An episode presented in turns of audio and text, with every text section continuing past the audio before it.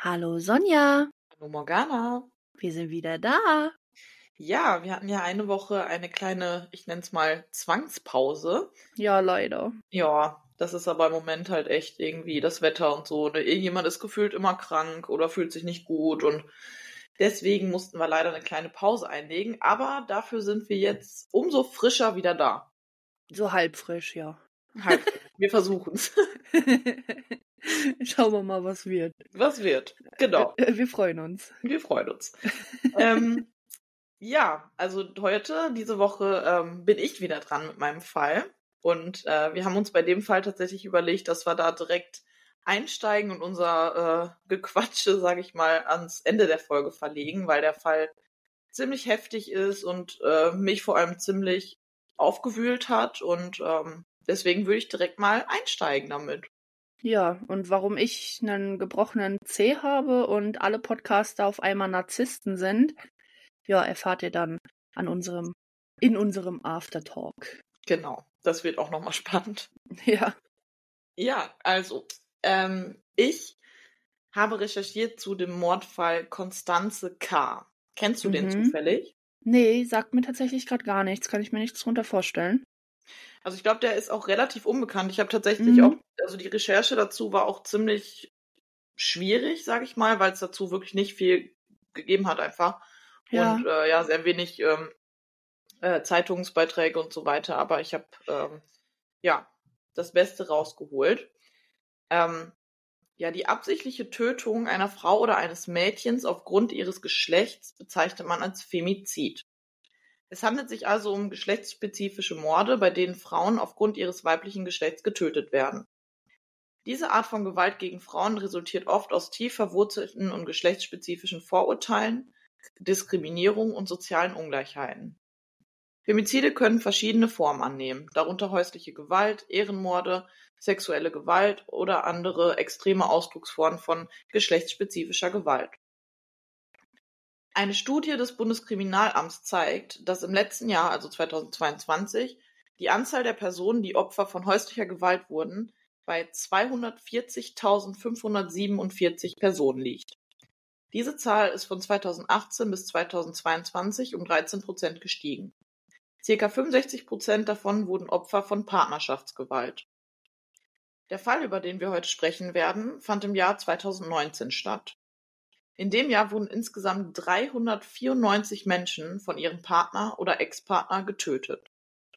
93 davon waren Männer und 301 waren Frauen.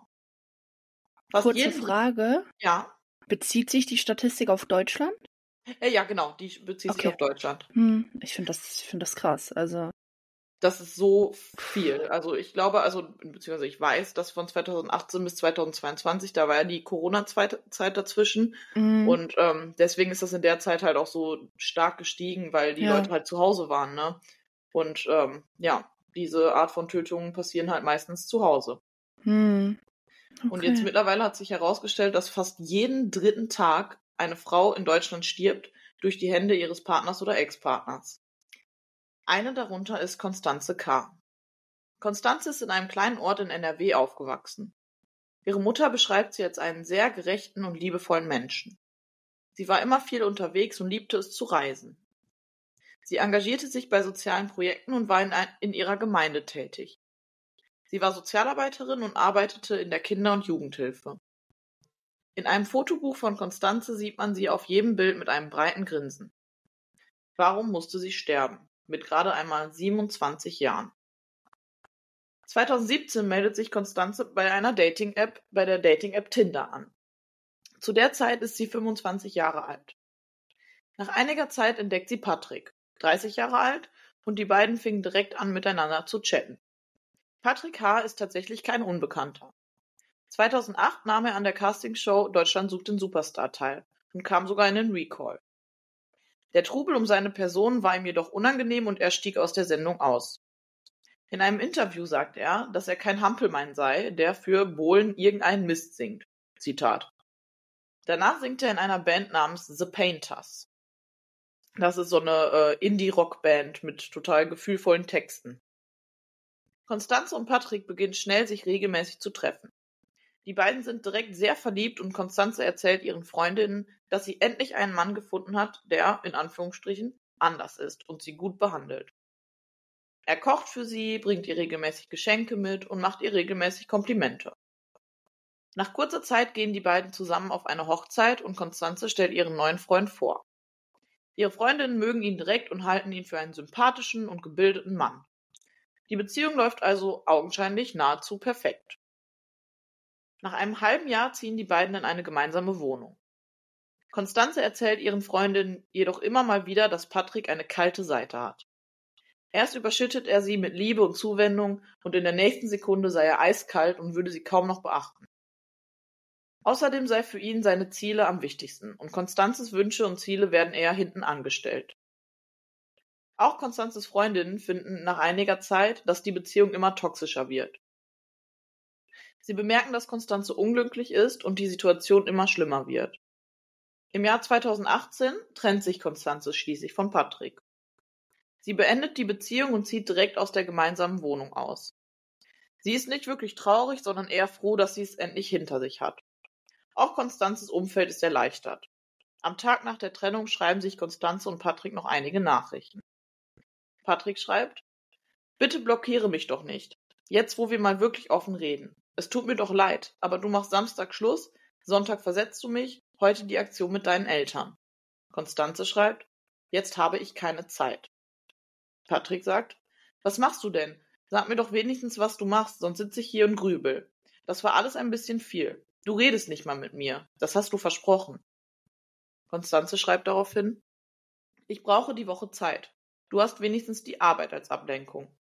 Patrick sagt, ich werde erst wieder arbeiten und schlafen, wenn die Conny, die ich bis Freitag kannte, normal mit mir spricht und Probleme bespricht und sich wenigstens mal die Zeit dafür nimmt. Wenn du irgendwie Interesse daran hast, dass ich dich irgendwann nochmal in den Arm nehme, solltest du dich heute melden. Egal was in der Vergangenheit war. Das habe ich nicht verdient. Was zu diesem Zeitpunkt weder Konstanze noch ihr Umfeld wussten, Patrick H. ist vorbestraft.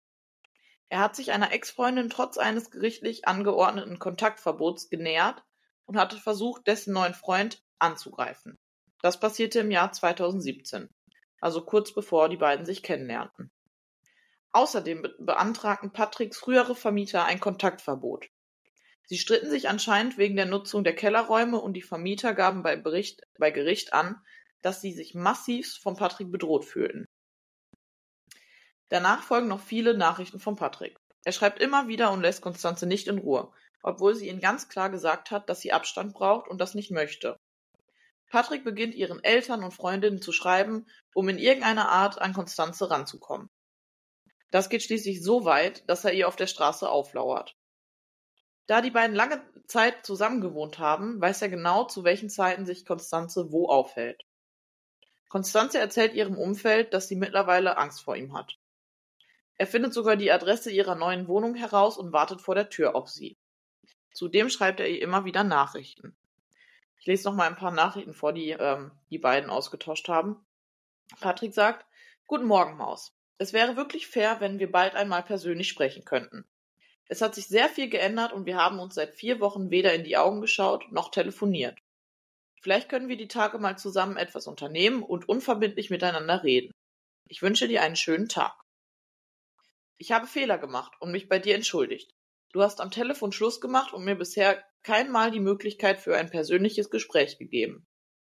Ich möchte mich einfach nur vertragen und aussprechen und nicht von jetzt auf gleich wie ein Fremder behandelt werden.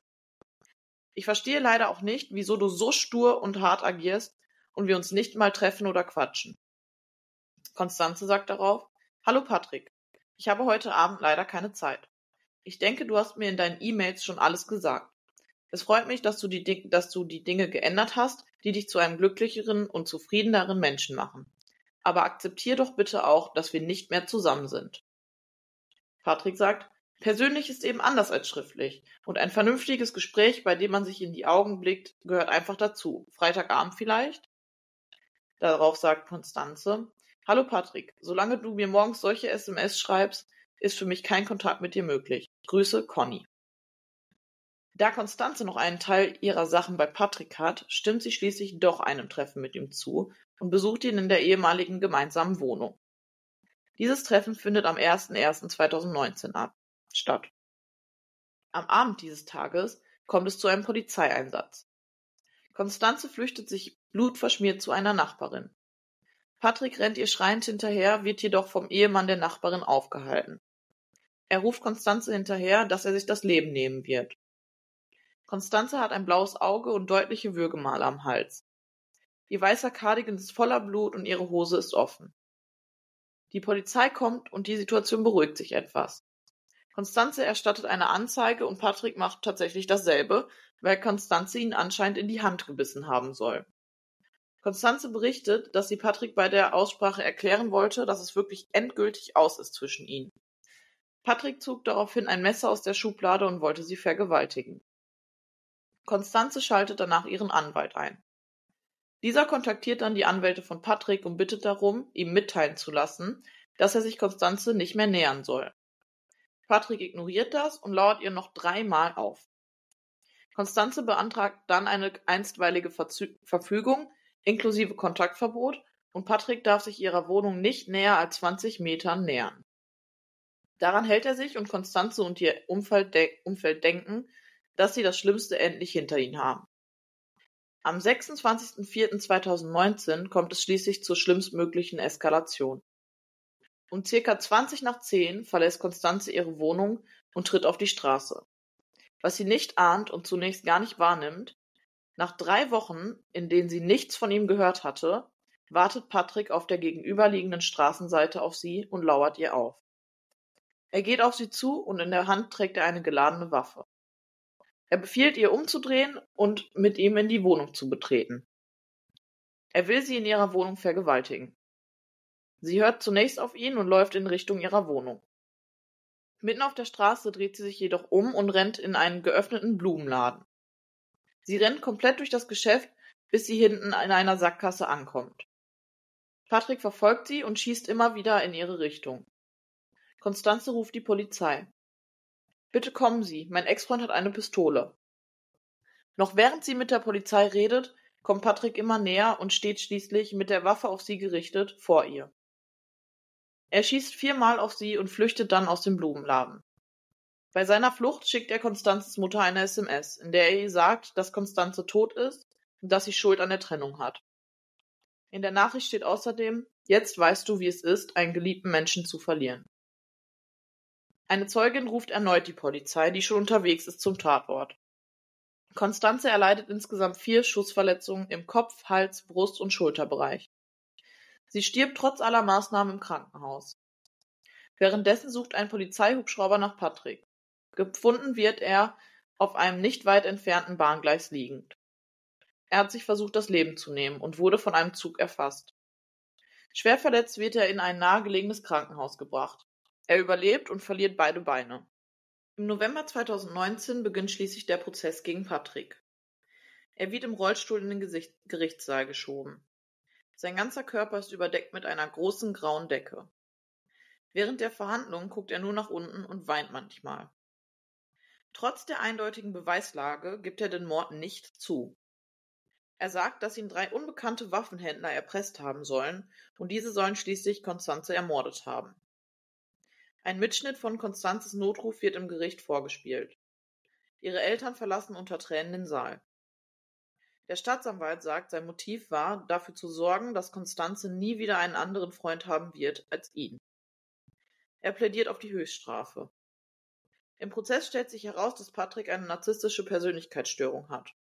Zum Mord führte eine narzisstische Kränkung, die durch die Trennung von Konstanze ausgelöst wurde. Das Gericht verhängte eine lebenslange Freiheitsstrafe gegen ihn wegen Mordes, Verstoß gegen das Gewaltenschutzgesetz und schwerer Vergewaltigung in Kombination mit vorsätzlicher Körperverletzung.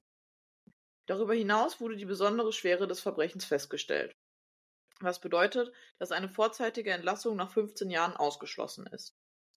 Der Staatsanwalt betonte, es handelt sich hier nicht um eine Verzweiflungstat, sondern um eine geplante Rachehandlung. Der Richter rechtfertigte das strenge Strafmaß mit den Worten Ihre Schuld übersteigt das, was üblicherweise mit einer lebenslangen Strafe gehandelt wird. Die Verteidigung plädierte auf Freispruch und legte Berufung gegen das Urteil ein. Diese wurde jedoch vom Bundesgerichtshof am 27. Juli 2020 abgelehnt, womit das Urteil rechtskräftig wurde. Ja, was ich mich danach gefragt habe, war, hätte man den Mord verhindern können? Was meinst du, Morgana? Oh. ja, harter Tobak auf jeden Fall. Ähm, wo fange ich an? Also, ähm, ich würde gerne eine kurze kleine ähm, Story aus meinem Leben diesbezüglich erzählen, mhm. ähm, die eventuell dann auch meinen nachfolgenden Standpunkt ein bisschen besser beschreibt. Ja. Ähm, ich habe selbst auch schon Gewalt in einer Beziehung erlebt. Ich habe ähm, sehr manipulatives Verhalten in einer Beziehung erlebt. Und ähm, das Ganze ging dann so weit, äh, dass derjenige aus der gemeinsamen Wohnung ausziehen sollte. Ähm, und ich dann so dermaßen bedroht und ähm, angegriffen wurde, dass ich eben äh, mich eingeschlossen habe und die Polizei angerufen habe und geschildert habe, dass mich mein Ex-Freund derartig bedroht und ähm, gewalttätiges Verhalten an den Tag legt. Zu dem Zeitpunkt hatte er mich noch nicht körperlich angegriffen. Ähm, dann wurde ich von der Beamtin gefragt, ob er denn schon die Hand gegen mich erhoben hätte jetzt in dieser Situation, was ich dann natürlich verneinte, weil in dem Moment war es noch nicht so. Mhm. Und dann wurde das Ganze mit den, ja, dann können wir jetzt hier noch nichts machen. Mhm. Das Gespräch beendet. Und ich stand ganz alleine da mit meinem gewalttätigen aggressiven Ex-Freund, der mich bedrohte. Und ähm, ja, danach ging das dann auch noch ziemlich ähm, schwierig weiter, was ich jetzt nicht weiter ausführen möchte, mhm. weil mich das Ganze tatsächlich bis heute noch sehr verfolgt. Ja, klar, auf jeden ähm, Fall. Was mich zu dem Entschluss bringt, dass einfach im, in, in dieser Situation zu wenig Hilfe kommt, sei es jetzt bei gewalttätigen ähm, Ex-Freundinnen oder Ex-Frauen, Ex-Männern, Ex-Freunden, whatever. Mhm. Man steht ziemlich alleine da. Solange noch nichts passiert ist, bekommt man einfach zu wenig oder gar keine Hilfe. Und das habe ich am eigenen Leibe erfahren müssen. Ja. Und ähm, auch die Tatsache, dass eine einstweilige Verfügung, dass er sich nur 20 Meter nähern, äh, bis auf 20 Meter nähern darf, das ist viel zu wenig. Und ja. es wird viel zu lasch durchgegriffen, wenn sich gewalttätige Menschen gegen eine einstweilige Verfügung stellen und diese nicht beachten. Da wird einfach viel zu wenig unternommen. Geldstrafen bringen in dem Falle nichts. Ja. Und Geldstrafen sind die einzigen Auflagen, die dann bei einer, bei einem Verstoß einer einstweiligen Verfügung äh, auf einen warten. Und das ist einfach viel zu wenig, wie man hier auch leider sehen musste. Ja. Und allein die Tatsache, dass ah, nicht mal eine einstweilige Verfügung dementsprechend beachtet wird. Und das ist ja sehr oft so. Menschen, die äh, Rachegelüste haben oder eben ähm, so viel Wut in sich tragen, dass sie ihrem Ex-Partner etwas antun möchten, die scheißen auf, sorry für die Ausdrucksweise, aber die scheißen auf eine einstweilige Verfügung. Das ist ja. denen sowas von egal. Genau das ist der Punkt. Das habe ich mir auch gedacht. Es wird halt nur was getan, wenn es zu spät ist. Also Richtig. wie die Geschichte, die du gerade erzählt hast, es war ja abzusehen, dass sowas passiert. Wenn Richtig. er schon so aggressiv ist und ja. so Verhalten zeigt. Genauso wie es bei Patrick und Konstanze abzusehen war. Er Richtig. war schon vorbestraft. Er, es war klar, dass irgendwie sowas passieren wird und es wird nur kurativ gehandelt ja, von den Behörden. Halt nicht präventiv. Und eigentlich müsste da schon ganz klar, der hätte in ein Anti-Aggressionstraining gehen müssen, irgendwie psychologisch behandelt werden. Äh, es gibt tatsächlich die Möglichkeit in Nordrhein-Westfalen, dass äh, Menschen, die mit einer einstweiligen Verfügung äh, ja, belegt sind, sag ich mal, mhm. ähm, dass die eine Fußfessel kriegen und die ja. wirklich ausschlägt, wenn die sich der Person oder dem Gebäude oder whatever nähern. Und da frage ich mhm. mich, warum wurde das da nicht gemacht?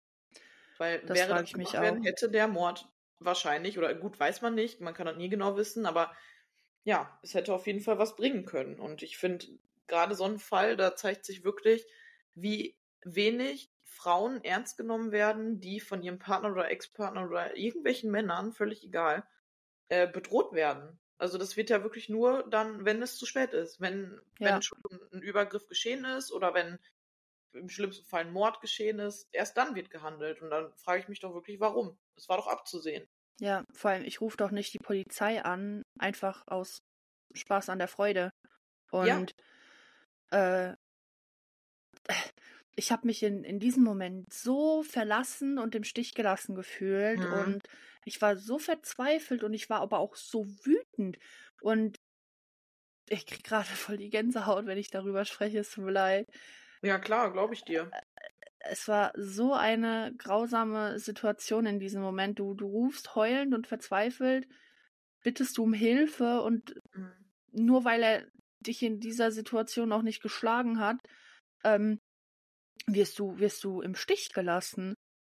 Ja, das und ist unglaublich. Es kommt keiner und hilft dir. Und äh, zumal ich auch erwähnt habe, dass ich eine Glaswohnzimmertür habe. Mhm.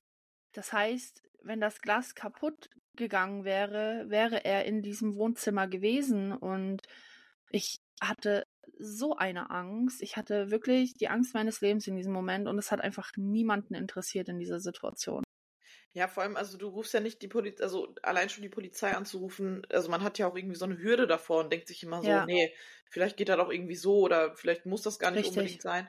Und wenn ja. man dann schon zu dem Punkt kommt, die Polizei zu rufen und man wird trotzdem noch alleine gelassen, also das stelle ich mir vor, also ist das schlimmste Gefühl überhaupt, weil du, du bist ja schon in dieser schrecklichen Situation. Ja, ja, und die Polizei zu rufen ist ja wirklich so für einen eigentlich der letzte Ausweg. War es auch echt, in dem Moment und dann und dann stehst du da und, und die Gedanken, die ich in diesem Moment hatte, ich habe im äh, dritten Stock gewohnt, ich habe überlegt, aus dem Fenster zu klettern, weil ich mhm. solch eine Angst habe. Ich habe es in Kauf genommen, mir sämtliche Knochen zu brechen, weil ich aus dem dritten Stock falle, nur damit ich dieser Situation entkomme. Und da, äh, es, es war, es war die Hölle. Und dann, wie gesagt, und ich, ich habe die Worte bis heute noch im Kopf, als wäre es gestern passiert. Ja, dann können wir in dieser Situation nichts für sie tun. Das ist unglaublich. Ich, ich wollte schreien, ich wollte toben, mhm. aber war einfach auch so gelähmt vor Angst, ne? Und ähm, ja, vor allem, also was ist das für eine für eine Message, die dann irgendwie von von der Polizei quasi an Frauen oder Mädchen gesendet wird, oder? Also das mhm. zeigt ja eigentlich, dass, ja, du kannst ja die Polizei rufen, aber bringt ja auch nichts. Richtig. Und das wissen die Menschen auch, also die gewalttätig werden, dass da erst groß was passieren muss. Und das senkt ja auch so dermaßen die, die Hemmschwelle, dann irgendetwas derartiges zu tun, mhm. weil die Leute halt einfach die, die Chance haben, es zu tun. Ja, genau. Also den Leuten wird ja kein großer Stein in den Weg gelegt, sag ich mal. Genauso wie jetzt bei Patrick. Man muss sich vorstellen, der war schon vorbestraft. Hm. Genau deswegen, weil er sich seiner Ex-Freundin zu viel genähert hat oder aufgelauert bzw. gestalkt hat. Vorbestraft, schon zweimal mit einer einstweiligen Ver Verfügung. Dann die, die Sache, die passiert ist, wo er Konstanze fast verge vergewaltigt hätte, wo sie sich hm. zu dem ähm, zu der Nachbarin geflüchtet hat. So, das waren noch schon zwei Sachen, wo eigentlich jeder Mensch sagen würde, okay, von diesem Mann geht eine Gefahr aus. Ja. Aber es wurde halt nichts gemacht. Also er, er konnte sie trotzdem töten, obwohl das so klar war, dass irgendeine gewalttätige Sache äh, seinerseits passieren wird. Und ähm, da hatte ich nochmal so ein bisschen zu recherchiert. Und es gibt tatsächlich in NRW auch, also in mehreren Bundesländern, so einen ähm, Fragebogen, der von der ähm, Polizei quasi oder von Psychologinnen, glaube ich, äh, erstellt worden ist, äh, wie man den Gefahrfaktor quasi eines Menschen auswerten kann. So ein Punktesystem, wo dann gefragt wird, ja, hat er sie schon mal gewürgt oder äh, wurde, war er schon mal gewalttätig, hat er das schon mal gemacht und wie verhält er sich und so weiter. Und ähm, daran kann man halt quasi dann erkennen, wie, wie wahrscheinlich ist es, dass irgendwie so ein Gewaltakt passiert. Aber wurde auch in diesem Fall nicht angewandt.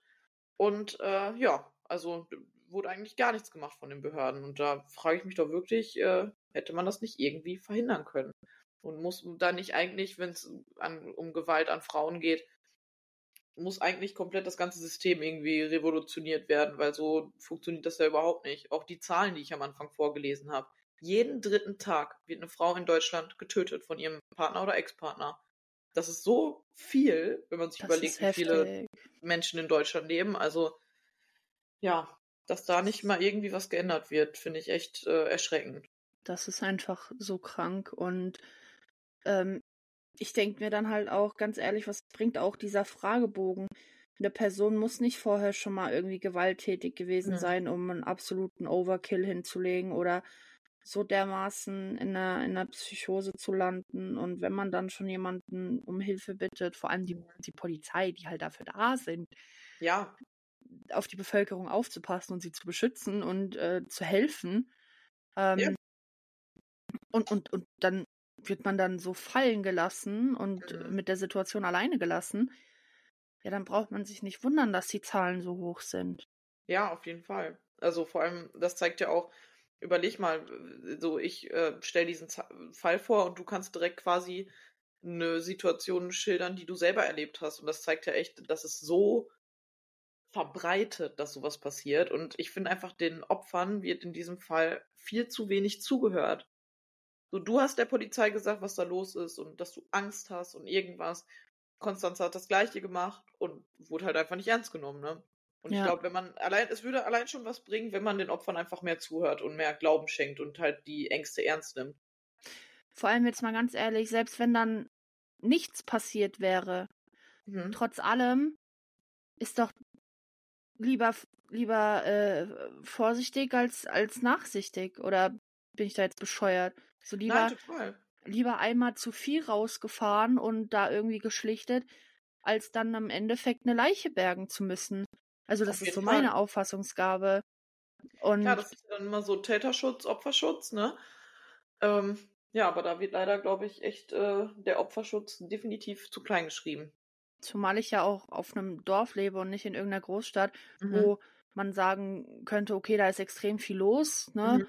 Äh, und wir haben hier ein Polizeipräsidium und wa- wa- was könnte denn in so einem Moment wichtiger gewesen sein, als eine, eine, eine Frau, die gerade bedroht wird, ähm, zu unterstützen? Ja, auf jeden Fall. Also das ist wahrscheinlich, also ja, gut, das ist wahrscheinlich einfach äh, dieser strukturelle Sexismus, ne? Also wahrscheinlich waren das auch irgendwie, die da bei der Polizei sitzen, alte Männer, die sich denken, ob, ne, also es ist natürlich nur eine Mutmaßung, aber du weißt, was Mhm. ich meine, dass es halt Ja. nicht ernst genommen wird. Ja, Aus Prinzip, das ist, Frauen sind hysterisch, übertreiben, ne? ja. Viel zu emotional und das wird halt nicht ernst genommen. Und, und selbst wenn, allein wenn nur die kleinste Chance besteht, dass, dass da jemand verletzt wird, ist das Mhm. doch schon Grund genug, um, um, um nachzuschauen oder zu helfen. Ja, Ich, ich weiß Fall. nicht, wie es sich jetzt mittlerweile so abspielt. Ich weiß nicht, was ich da jetzt noch hätte sagen sollen, dass die mir helfen.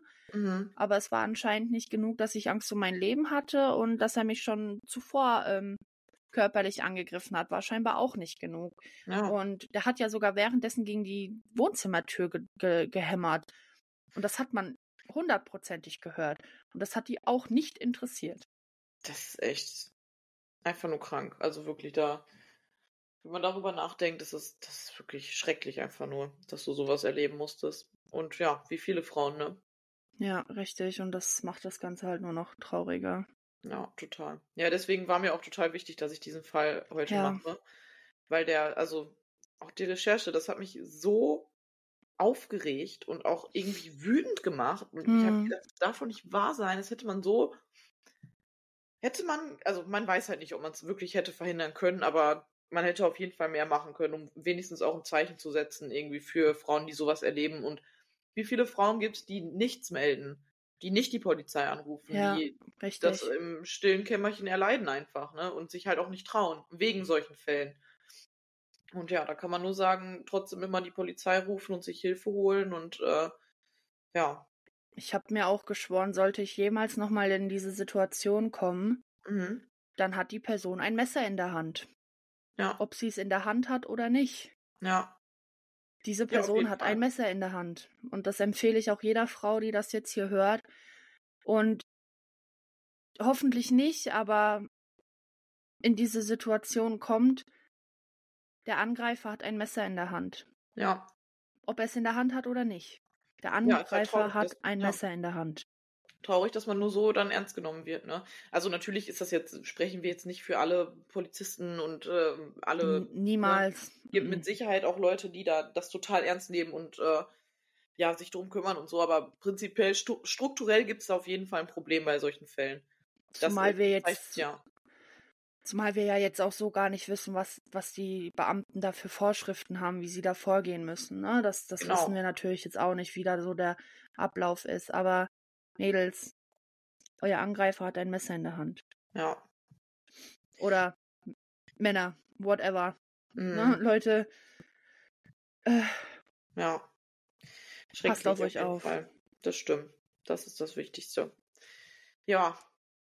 Genau, deswegen war es mir auf jeden Fall wichtig, den Fall zu erzählen. Auch so ein bisschen. Ähm, es gibt dazu eine Doku und da hat auch die Mutter immer viel erzählt. Mhm. Das ist natürlich total. Ja, bricht einen einfach das Herz, wie die Mutter dann redet und immer wieder sagt, sie möchte nicht, dass Konstanze halt vergessen wird und sie möchte, dass darüber gesprochen wird. Und deswegen war mir das irgendwie auch total wichtig, so den Fall ein bisschen zu behandeln. ja, Ja, das, das Thema ist auch sehr, sehr wichtig. Jetzt nicht Total. nur das, das Thema Femizid an sich, sondern allgemein das Thema häusliche Gewalt. hm. Vertraut euch jemandem an, wenn es euch so ergeht. ja, Und wenn es anonym irgendwo bei jemandem ist, aber ihr müsst damit nicht alleine klarkommen. ja, Und- wenn, wenn, wenn die Polizei oder die Behörden nichts machen, dann vertraut euch euren, euren Freunden, euren Familienangehörigen an und ihr müsst nicht damit alleine klarkommen. Ihr seid Genau. nicht alleine. Und ihr seid nicht schuld. Ihr seid nicht schuld. Ja, Morgana, das äh, war ja mal wieder ein, eine harte Sache jetzt. Es war heftig, ja. Auch danke, dass du so offen warst und deine Geschichte erzählt hast. Ja, ich hoffe, die backfeiert nicht, aber ähm, wenn Ja. man nicht darüber redet, dann äh, ich will damit auch Mut machen. Ja, ihr Mhm. seid damit wirklich nicht alleine und wenn wenn ich es schaffe, darüber zu sprechen vor aller Welt, die Ja. halt hier reinhören könnte, dann schafft ihr das auch. Genau, das ist echt so das Allerwichtigste. Man muss echt drüber sprechen und ein bisschen Awareness schaffen. Und ihr könnt uns auch jederzeit auf Instagram schreiben oder so, wenn ihr, wenn ihr das Bedürfnis habt, mit jemandem zu sprechen. Wir behandeln das auch diskret und können sehr gut zuhören. Genau. Und auch sehr gut reden. Also denke ich mal. Ja, Ähm, genau. ne, also wir, wir sind auf jeden Fall auch für euch da, Ja, wenn ihr Genau. da irgendwie das Bedürfnis habt zu sprechen oder eure Erfahrungen mitzuteilen. ne? ja, genau. Gerne immer melden. Alright. Ja. Um das Ganze ein bisschen äh, aufzulockern, erzähle ich euch jetzt erstmal die Story, wie ich mir am Wochenende meinen kleinen Zeh gebrochen habe. Ich bin nämlich ein absolutes Opfer. Das kannst du dir nicht ausdenken. Also, ich habe mich richtig gefreut, dass ich wieder fit bin und äh, Ja, erzähl Und- mal. Ich, hab- ich kenne die Story auch noch nicht. ja. Das ist so dämlich einfach wirklich. Ich war ja bei meiner besten Freundin in NRW und hatte unten das Wohnzimmer quasi so für mich. Und da ich ja sehr gerne zocke, hatte ich natürlich auch meine Playstation dabei. Und es war dunkel, weil ich ja immer sehr gerne bis spät nachts zocke. und ähm, ihr müsst wissen, in dem Wohnzimmer stehen zwei Esszimmerstühle, die halt keinen Platz haben im Esszimmer und die halt dann immer bei Bedarf einfach mit an den Esstisch geholt werden, wenn halt mehr Leute da sind. Und die sind aus Metall und die haben sehr dünne Metallbeine. Und ich wusste auch, dass die da stehen. Und die Tür war halt offen und die Stühle waren halt so ein bisschen an diese Tür geschoben, an die Wohnzimmertür. Und ich habe halt die Playstation ausgemacht, Licht ausgemacht. Und normalerweise habe ich mir immer den Weg dann mit meinem Handy geleuchtet, aber irgendwie an dem Tag dachte ich mir, naja, komm, du siehst ja, ne, weißt ja, wo du langlaufen musst. Ja. Prinzipiell weiß ich, wo ich langlaufen muss. Was ich aber zu dem Zeitpunkt nicht wusste, dass ich zu nah an diesen Metallstühlen gelaufen bin. Und weil ich zusätzlich dann auch noch richtig dringend äh, auf die Toilette musste, bin ich halt ziemlich schnell gelaufen. Und bin mit meinem kleinen Zeh an diesem schmalen Metallfuß hängen geblieben und habe das aber auch im ersten Moment nicht gemerkt und wollte weiterlaufen und diese Stühle haben aber nicht nachgegeben, weil sie ja an die Türkante geschoben waren. Oh Gott. Und demnach habe ich mir dann eventuell unter Umständen, man munkelt, den linken Zeh nach außen weggebrochen. Aua. War sehr angenehm. Er tut auch immer noch weh. Er ist auch immer noch fett angeschwollen und blau. Oh no. Aber ja, das war auf jeden Fall ähm, sehr interessant. Und ich empfehle euch, Leute, macht euch verdammt nochmal das Licht an. also. Ein schöner Tipp. ich habe mir schon sehr oft mal den Zeh angehauen. Aber so dermaßen war das noch nicht. Und ich komme Boah. damit nicht so ganz klar, weil ich bin überfordert. Ja, das Ja. war, glaube ich, nicht so deine Glanzleistung. Nee, absolut nicht. Also es war, es Ja. war ähm, super. Ja, Schön. war Weiter toll. so. Ja, bitte nicht. Ja, Ja. so, so viel zum Thema ähm, gebrochener C. Aua, Dann ja. hatte ich ja noch am Anfang der Folge erwähnt, dass ja alle Podcaster Narzissten sind. Ja, das ist auch, das finde ich auch einfach eine, steile- eine steile These. Also, ich bin auf diversen Dating-Apps unterwegs, ähm, war jetzt aber sehr lange nicht mehr aktiv, weil ich jemanden kennengelernt habe. Shoutout an der Stelle geht raus. ähm, ähm, und ich fahre halt nicht zweigleisig. So, wenn ich halt Interesse an jemandem habe, dann dümpel ich nicht auf diesen Apps rum. So, die, Mhm. die vergammeln dann halt auf meinem Handy. Jedenfalls weiß ich nicht warum, aber ich habe so ein Plo äh, Plop-up, genau. Pop-up gekriegt von einer Nachricht von einem Mann auf dieser einen Dating-App. Und normalerweise swipe ich die dann immer, also mache ich die Benachrichtigung weg. Und weil, ja, nervt mich halt. Aber diese Nachricht, die da kam, die hat mich irgendwie neugierig gemacht, weshalb ich dann äh, geantwortet habe. Dieser Mann fragte nämlich, nee, sagte, Entschuldigung, Mhm. mein Dating-Profil hat mindestens 37 Warnsignale. Oh Gott, das fühlt sich richtig gut an. Und das würde ihn ja anziehen. Und ich dachte mir so, what the fuck, was geht mit dir? So, geh mal weg. Man, man sieht das- man sieht's gerade nicht, aber ich verdrehe so richtig doll die Augen. Und wie gesagt, also normalerweise hätte ich da auch gar nicht äh, geantwortet. Ich habe das einfach zur Seite gewischt, weil, ne, kein Mhm. Interesse, so jemand anderen noch kennenzulernen aktuell. Und ähm, ich fragte dann lediglich so, weil ich war halt dann echt neugierig und ich diskutiere hart gerne. Mhm. Ich fragte dann so, ja, das musst du mir jetzt mal genauer erklären, bitte. Und dann kam eine Wall of Text äh, von wegen, äh, ja, rote Haare, Warnsignal in der Natur und giftige Spezies. Und ich habe mir so, okay. Gott. Ich dachte mir, das was geht jetzt ab. Und ähm, jedenfalls muss ich gerade selber nochmal nachgucken, weil ich absolut äh, schon wieder die Hälfte vergessen habe von dem, was dieser äh, Kerl mir geschrieben hat. Es war auf jeden Fall sehr amüsant. Und das möchte ich euch natürlich nicht vorenthalten. Ich überspringe mal so den ganzen Rest von meiner Person und gehe mal ähm, auf den Narzissmus ein. Äh, dann haben wir Twitch und Podcasterei. Öffentliche Selbstdarstellung setzt in der Regel einen gewissen Grad an Narzissmus voraus, ohne den das nicht schamlos möglich wäre. Als Kirsche auf der Sahne geht es in deinem Podcast offensichtlich um True Crime. Ich weiß nicht, ob ich die Bedenklichkeit dessen noch aussprechen muss. So. Boah. Ich muss schon mal direkt sagen, ich muss dieses Wort jetzt benutzen. Das ist so eine Red Flag, was der schreibt. ja. Also was, was, also das ist so richtig so Hobbypsychologe in der Küche und ähm, er steht ja auf total mysteriöse Frauen und auch, oh Gott, du hörst auch noch Metal am besten. Das fehlt noch. Ähm, Ja. Du bist ja eine ganz krasse, aber da stehe ich drauf. nee, Ja. einfach nein. Es war, ich, ich, ich fand, ich mir ich war so am Lachen. Ich fand das so richtig random. Und ähm, ja, also ihr wisst Bescheid. Wir sind Ja. jetzt Narzissten, weil wir ja Mhm. hier absolute Selbstdarstellung betreiben. Ja, schamlose, Ähm, schamlose Schamlose Selbstdarstellung. Selbstdarstellung. Das sind wir. Ja, hallo. ähm, ich meine, ich würde, ich würde das mit der Selbstdarstellung zu einem gewissen Teil verstehen, wenn Sonja und ich hier als Normalos über unser alltägliches Leben reden, was halt Mhm. einfach keinen interessiert, so. Ja. Warum? Ich meine, klar, ab und zu äh, streuen wir da mal noch so eine Geschichte mit ein oder erzählen kurz, was bei uns so Phase ist, aber das ist ja nicht Hauptbestandteil unseres Podcasts. Und Genau. Wir hat ja mit. Selbstdarstellung eigentlich so überhaupt nichts zu tun. Mhm. Und warum man äh, sich schämen sollte, weil man hier mit einer ähm, Person, mit der man sich sehr, sehr gut versteht, über Dinge spricht, die, die einen bewegen oder halt auch diese Fälle, die wir vorstellen, die uns bewegen. Und für mich hat das halt auch ähm, viel mit, äh, wie soll ich sagen, den, den Opfern eine Stimme zu verleihen zu tun. Und das ist uns halt extrem wichtig. Und das hat für mich Total. nichts mit Selbstdarstellung zu tun. Und vor allem Ähm. einfach diese, also was man glaube ich auch immer unterschätzt, ist, wie viel Arbeit das ist, so einen Fall einfach zu recherchieren. Ja, und richtig. dass das halt einfach, also uns Spaß macht.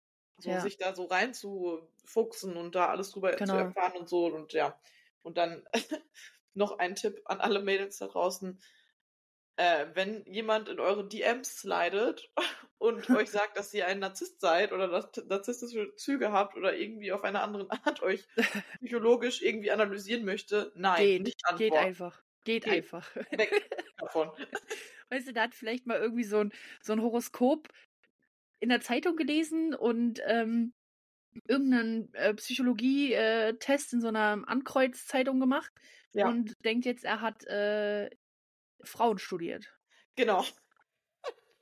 So, mm, Frauen studiert, ja. Ja, also, einfach nein. Morgana, ich bin froh, dass äh, du da nicht weiter drauf eingegangen bist. ja, Der hätte nee, doch nicht meinen Segen gekriegt. nee, nee, absolut nicht. Ach, Da, Mann, da habe ich, äh, nee, absolut gar keinen Bock drauf. Wie gesagt, ich hätte da auch gar Ja. nicht geantwortet, so. Aber da war ich halt echt hart neugierig. Ja, aber das ist auch so, da will man einfach wissen, was dahinter steckt und äh, was genau der jetzt damit meint und wie frech kann ein Mensch sein. Ja, vor allem dieses, aber ich stehe drauf. Aber ich stehe drauf. Zwinker. Das ist richtig Nee, unangenehm. Also Ja, wirklich. So, mm, gut. nicht. Schrecklich. Ja, Okay. So. gut. Gut, perfekt. So, Wort zum Sonntag.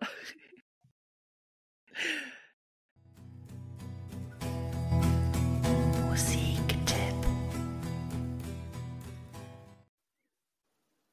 So, Morgana, kommen wir zum angenehmen Teil. Was war denn der Song, den du in den letzten Tagen oder Wochen rauf und runter gehört hast? Also, kurze Story dazu. Mhm. Heute ist irgendwie Tag der Stories, ich weiß auch nicht. Ja, echt. Äh, ich spiele seit kurzem ein neues Spiel mit Mhm. meinen Freunden. Das heißt Wayfinder. Ist Ja. sehr nice, ist auch Crossplay, voll cool.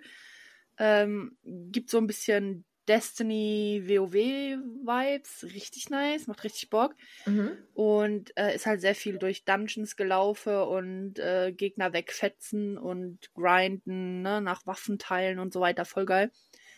Und da höre ich sehr gerne Musik. Und weil ich Musik immer so meinen Spielen anpasse und dem Mut und so weiter, Mhm. läuft bei mir sehr viel Parkway Drive, weil das so richtig BAM! Fett Ja. einfach. Ja. Und ähm, einer meiner absoluten Favorite Songs ist tatsächlich Wild Eyes. Mhm. Richtig geil. Vor allem hast du dann, hast dann richtig so Energy. More Footwork, more Passion, more Energy, more Energy. Ja. Ich kann mir vorstellen, wie du zockst und das dabei singst. und dann haust du da richtig drauf. Und Parkway Drive ist halt perfekte Musik dafür. Ja, das stimmt. Das Lied kenne ich tatsächlich nicht. Bin nicht so der größte Parkway Drive-Fan, aber auch tatsächlich dem geschuldet, dass ich die nicht so oft höre. Einfach. Vielleicht Sollten muss ich das mal machen. nachholen, Madame Mademoiselle. Das mache ich. Okay, gut. Und was ist dein Lieblingssong momentan? Ähm, ja, ich habe die ganze Zeit überlegt und ich habe eine neue Band entdeckt. Ich bin im Mhm. Moment auf Bandentdeckungstour. Oh, ich, Äh, ich habe das immer, wenn ich so lange Zeit so die gleichen Bands Mhm. oder Lieder gehört habe, dann habe ich immer äh, ja eine musikalische Flaute und dann Okay. klicke ich mich immer durch Spotify und ich habe eine Band entdeckt, die heißt Meer, also M E E R Mhm. und die machen so ja, ich würde schon sagen so Progressivrock und da singt eine Frau und das Lied heißt Picking Up the Pieces. Mhm. Ist halt schon ziemlich poppig, sag ich mal, aber Ja. halt auch so schön progressiv und so voll chillig und voll schön und ja, das sich- ist The Song. werde ich mir jetzt auf jeden Fall direkt einmal in meine Playlist hauen. Mach das auf jeden Fall, der ist sehr Picking up the pieces, ne? Ja, Hieß es. mehr. Okay. Ah, hatte ich gefunden. Ja, Genau, werde ich mir Guti. gleich auf jeden Fall einmal reinziehen. sehr schön. Gut, dann würde ich sagen, haben wir es äh, geschafft für die Woche. Es hat wieder sehr viel Spaß gemacht. Ähm, ja, und nächste Woche bist du wieder dran. Ja, ich freue mich. Ich habe tatsächlich noch nicht angefangen. Ich weiß noch gar nicht, welchen Fall ich machen will.